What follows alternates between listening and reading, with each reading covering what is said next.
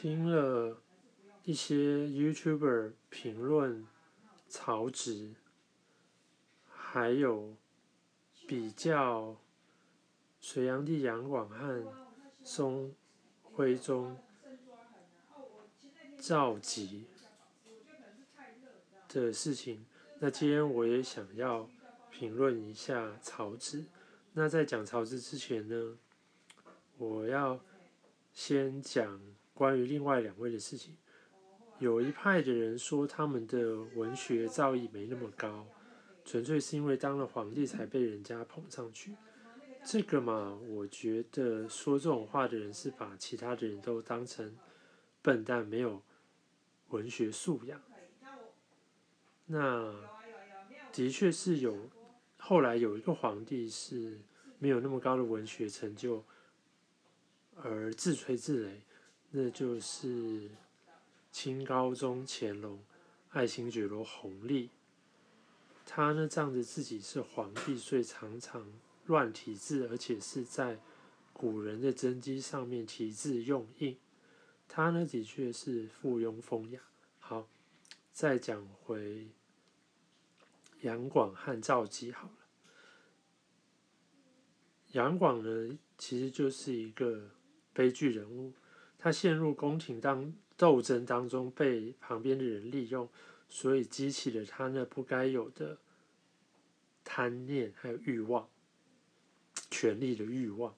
好，那再呢，赵佶呢好一点，他本来是端王爷。那因为他的哥哥皇帝钦宗呢，御驾亲征，居然被金兵抓走了。那大臣呢要永立新的皇帝，不知道是找不到别人呢，还是怎样，反正就是推他，那他也就只好上位。但是其实他也不是个做皇帝的料，所以后来呢，他也被。这个金兵抓走了。好，我们再讲回曹植好了。一个小小年纪就被人称为才高八斗的人，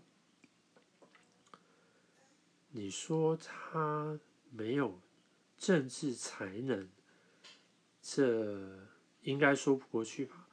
从后来，嗯，就是。他哥哥曹丕死了以后的后几任皇帝中，他上书的一些谏言，其实他是有政治才能的。可是呢，他很清楚一点，就是你知道，呃，这个大文豪，也就是一种艺术家。他们是自行自信的，他兴致一来就会做很多疯狂的事情。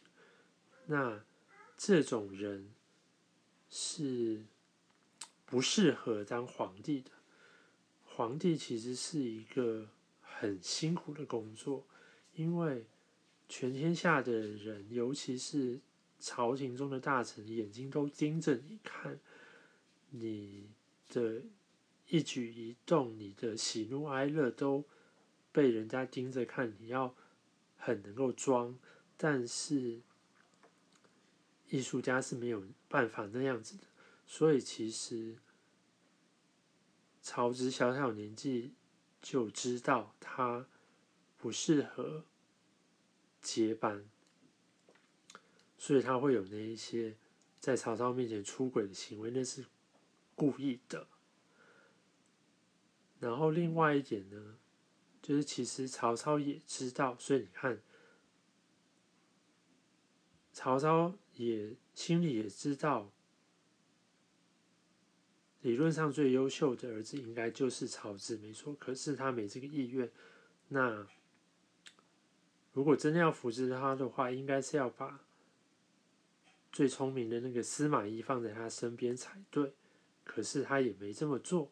他把司马懿放在曹丕身边，所以就是其实曹操心里是有那个意思，不过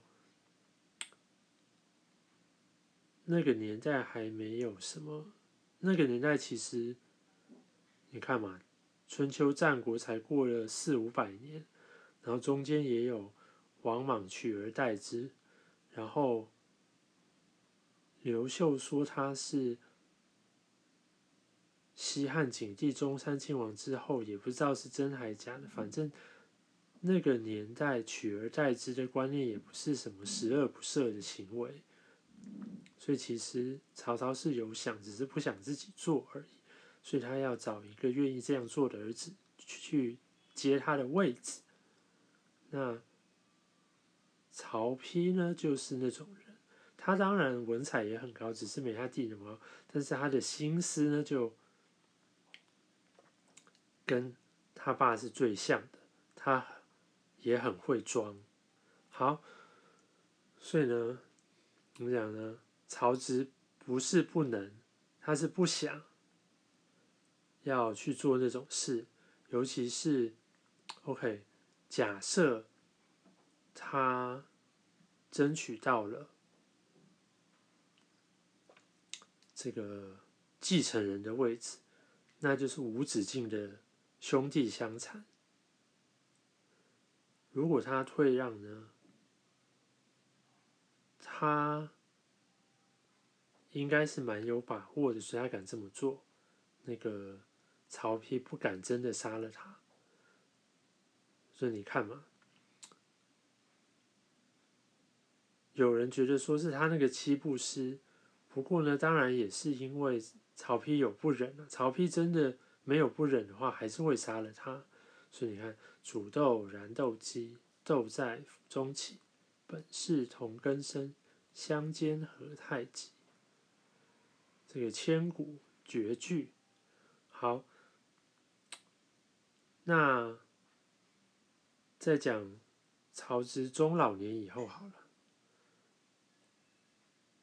好啦，他哥哥死了，那后来终于，嗯，不知道是他的侄子曹睿，还是更后面的，就对他比较没有那么的防备。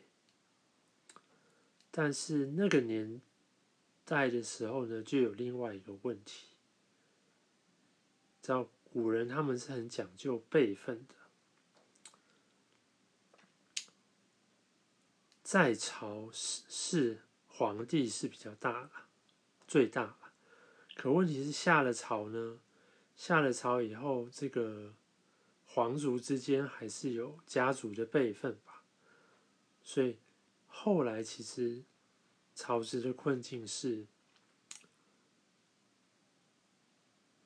侄啊孙辈的人呢，因为是他的后生晚辈嘛，如果太仰仗他的话，是不是会衍生出别的问题？而且，呃，他这个叔叔叔公啊，就是王叔王叔公啊，到底是什么样的？身份地位呢，也是一件很尴尬的事情。毕竟人人都想要当老大嘛，他已经当老大的人就更不愿意有人还踩在他的头上、肩膀上。所以曹植他中老年的时候，他也只能够就嗯上上书啦，给给建议啦。那至于这个。后被皇帝采不采纳呢，也不是他能掌握的。但总而言之呢，至少呢，他比杨广和赵佶高明的多了。他拒绝兄弟相残，还有接那个继承皇位的那个位置的这件事情。那。下次我们再来看看还有什么人物可以评断的。